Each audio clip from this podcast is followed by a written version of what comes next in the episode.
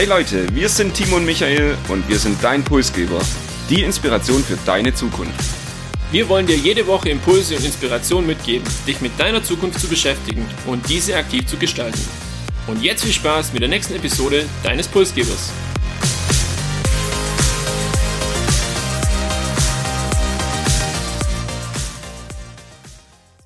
Heute geht es um ein Lieblingsthema der Deutschen. Jeder redet auch darüber, nämlich autonomes Fahren. Aber was bedeutet eigentlich autonomes Fahren? Und wie weit sind wir von selbstfahrenden Autos wirklich noch weg? Was sind vielleicht auch die nächsten Schritte? Und wie sieht die Zukunft von autonomen Autos auf unseren Straßen aus? Was gibt's für unterschiedliche Stufen? Viele, viele Fragen und die wollen wir heute in unserer Episode 84 klären. Und ich würde sagen, ich beginne heute direkt mal mit ein paar Basics und ein paar Begrifflichkeiten, die wir auf jeden Fall klären müssen. Auch, was ist der Unterschied eigentlich zwischen hochautomatisiertem Fahren und wirklich autonomem Fahren? Und genau darauf würde ich jetzt eine Antwort geben.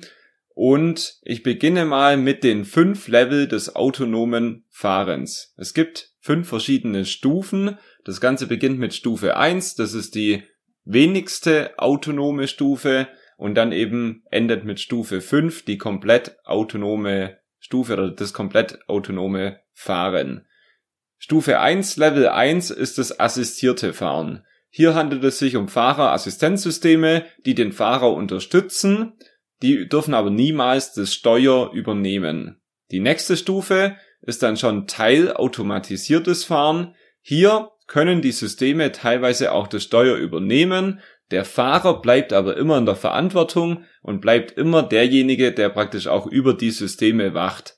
Zwei Beispiele, einmal hier das automatisierte Einparken mit irgendeinem Assistenzsystem oder zum Beispiel Lenk- und Spurführungsassistenten, die es ja heute schon in vielen etwas teureren Autos auf jeden Fall gibt. Das ist das, was wir heute auf den Straßen auch schon sehr viel sehen. Und jetzt beginnt so ein bisschen die Zukunftsmusik, zumindest auf den europäischen, aber auch weltweiten Straßen, mit einer Ausnahme, auf die wir später auch noch eingehen. Level 3 nennt sich schon hochautomatisiertes Fahren. Hier kann der Fahrer in bestimmten Situationen für längere Zeit das Fahrgeschehen auch schon abgeben und muss sich nicht mehr selbst um das Lenkrad kümmern.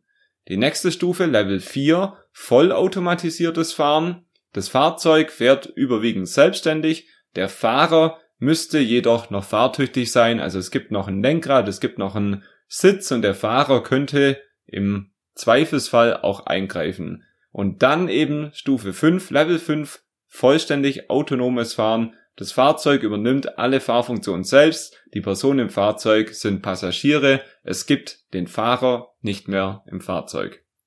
Das war jetzt heute zu Beginn eine ganze Menge Theorie, aber trotzdem wichtig, um das Thema zu verstehen. Und Timo, ich habe genau oder direkt einen Test für dich, ob du auch aufgepasst hast.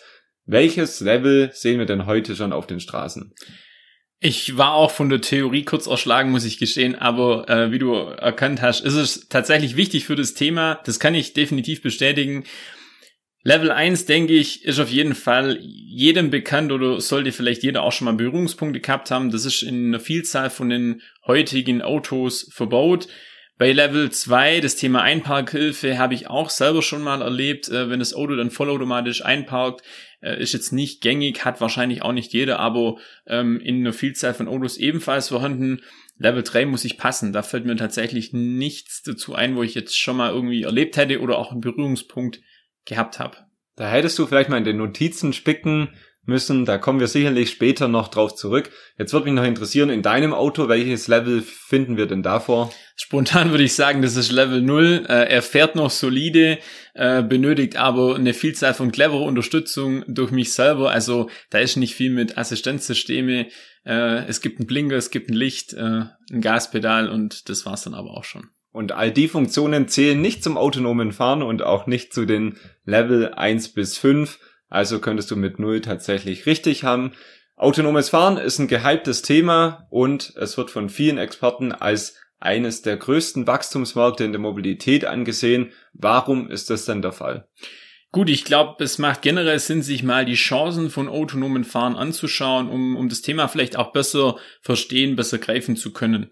Generell geht es ja darum, durch das autonome Fahren an sich auch die Zeit anders nutzen zu können. Produktiver, vielleicht auch effizienter.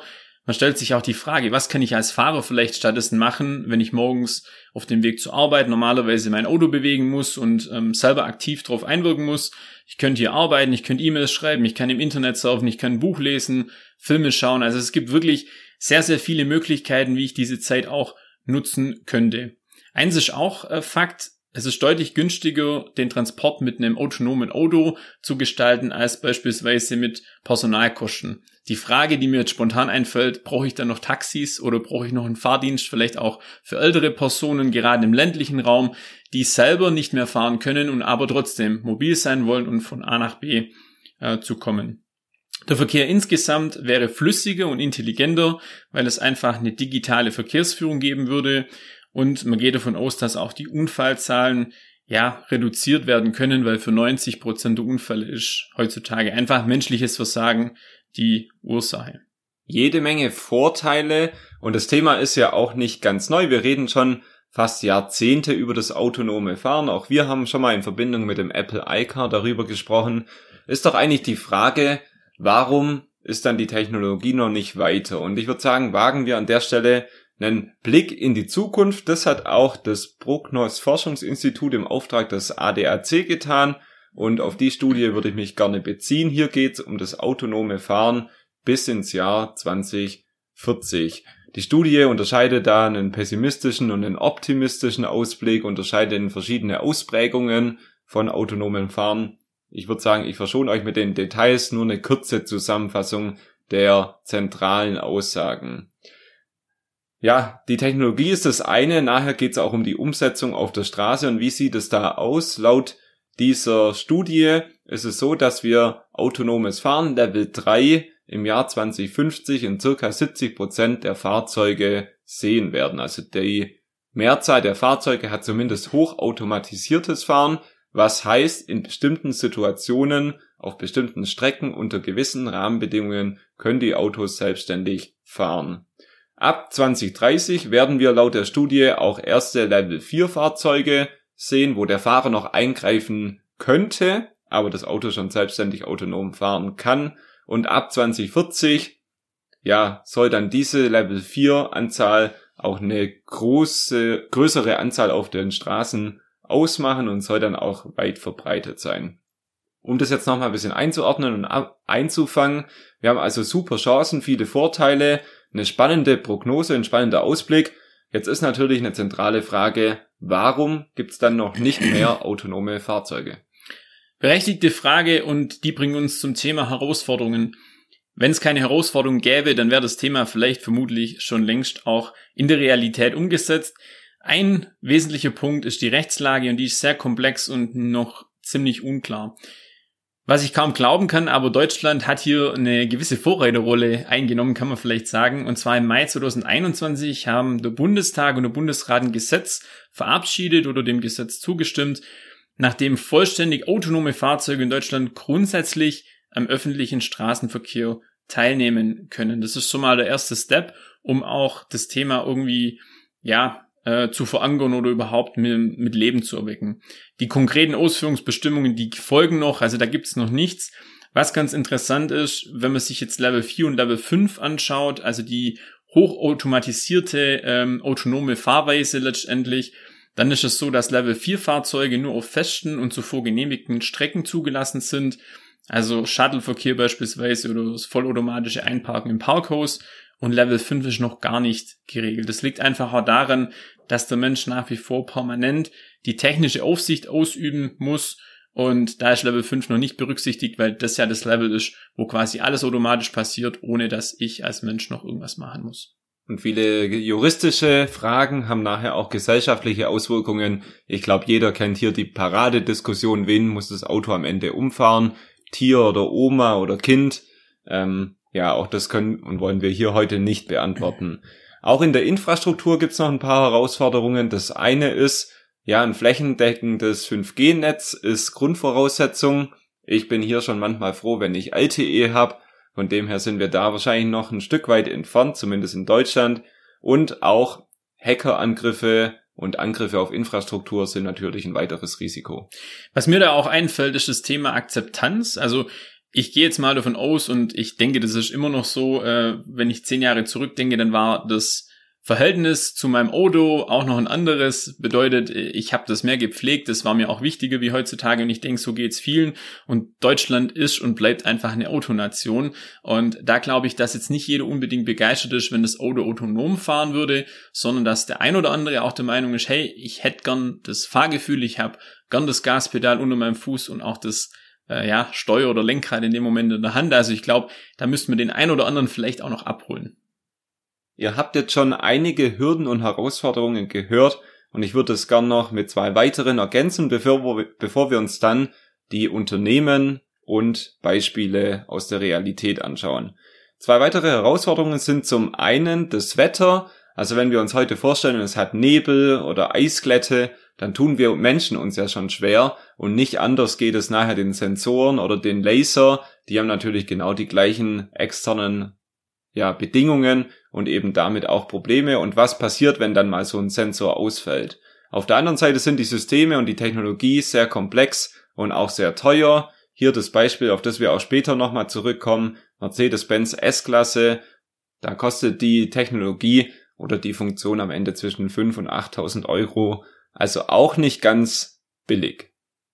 Und wenn wir bei Mercedes sind, bietet sich direkt an, die Unternehmen äh, uns anzuschauen, beziehungsweise da einen Blick drauf zu werfen. Ich würde sie einfach mal kurz nennen. Das wäre zum einen Waymo von Google. Die machen bereits in Arizona, in dem US-Bundesstaat, äh, Roboterautos lassen die da fahren als Taxis und das Ganze schon teilweise ohne Sicherheitsfahrer. Dann gibt's noch Mobileye, eine israelische Tochter von Intel, die gingen vor wenigen Wochen an die Börse. Ich weiß nicht, vielleicht hat's der ein oder andere auch mitbekommen. Und zu guter Letzt, du hast es angesprochen, Michael, Mercedes. Da gibt es den sogenannten Drive-Pilot von Mercedes und das ist Level 3. Und das ist quasi das erste System, das in Deutschland die Zulassung erhalten hat. Im Stau wird so eine S-Klasse zukünftig mit bis zu 60 Stundenkilometer wohl vollautomatisch. Ich bin gespannt, ich habe es auch selber noch nicht erlebt. Wer jetzt hier von den Unternehmen am weitesten ist, wissen wir nicht. Es gibt da tausend verschiedene Meinungen und so einen wirklichen Einblick lässt das Unternehmen auch nicht zu oder lassen die Unternehmen nicht zu. Das Einzige, was man dazu findet, steht im Internet und auf das muss man sich dann tatsächlich hier auch verlassen. Und deine drei Unternehmen, die du genannt hast, sind jetzt, glaube auch nur ein ganz kleiner Ausschnitt. Wir haben ja auch schon über Tesla gesprochen, wir haben über Apple hier gesprochen und viele weitere Unternehmen, bei Du in China, um ein weiteres Beispiel zu nennen. Also der Wettkampf hier ist sehr groß. Wir wollen uns jetzt nochmal ein bisschen genauer die Mercedes-Benz S-Klasse und den EQS anschauen.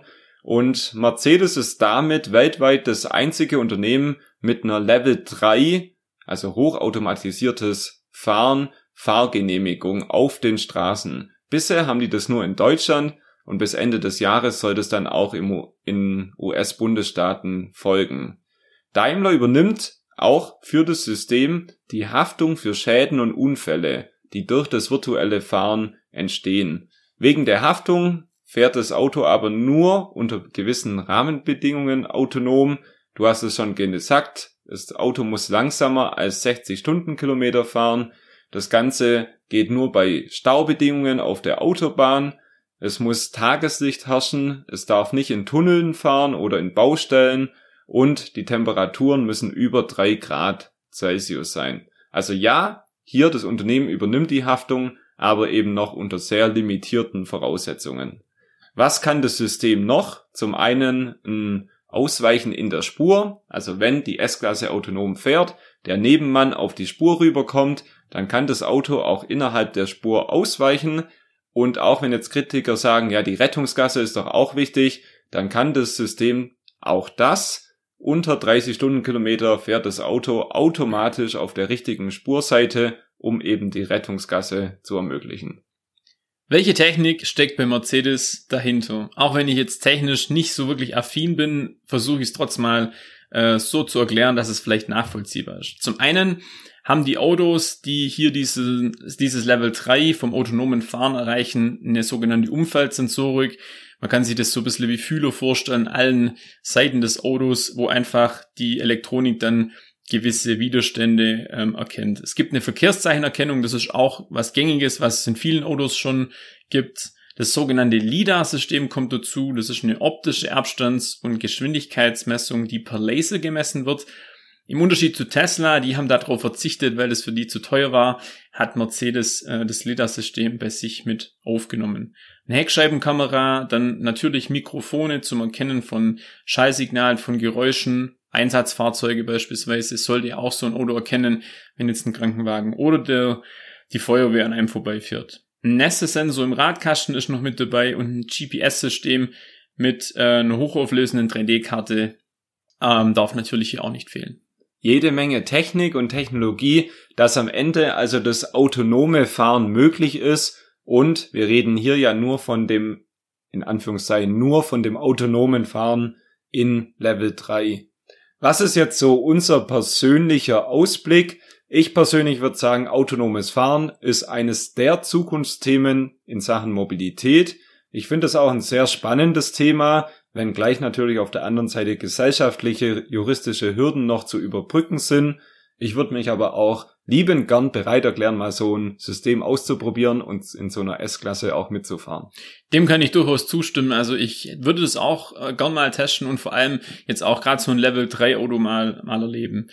Mein Ausblick sollte zugleich auch die Zusammenfassung vielleicht sein. Ähm, ich bin der Meinung, Technik kostet aktuell noch sehr, sehr viel Geld. Bedeutet, selbst wenn jetzt die gesetzliche Grundlage in immer mehr Ländern geschaffen wird, heißt nicht, dass sich jetzt automatisch jeder direkt ein autonomes Auto leisten kann. Ähm, auch die ersten autonomen Autos werden wahrscheinlich sehr, sehr privilegiert sein und nicht jedem zur Verfügung stehen. Und die größte Herausforderung, die es gibt, ist vermutlich der Mischverkehr. Also wenn die ersten autonomen Autos dann auf der Straße sind, weil dann einfach, ja, der Mensch und die Technik aufeinanderprallen und äh, das wird spannend, ob das so gut dann funktioniert. Ich bin gespannt. Das war Episode 84. Wir haben über das autonome Fahren gesprochen, über die fünf Level, Herausforderungen, Chancen. Wir haben eine Prognose ins Jahr 2040 gewagt und zu guter Letzt auch noch über Unternehmen und das konkrete Beispiel der Mercedes S-Klasse gesprochen. Wir hoffen, es war auch heute wieder was für euch dabei. Ich denke, sonst wärt ihr auch nicht bis jetzt dran geblieben. Wir sagen deshalb vielen Dank fürs Zuhören.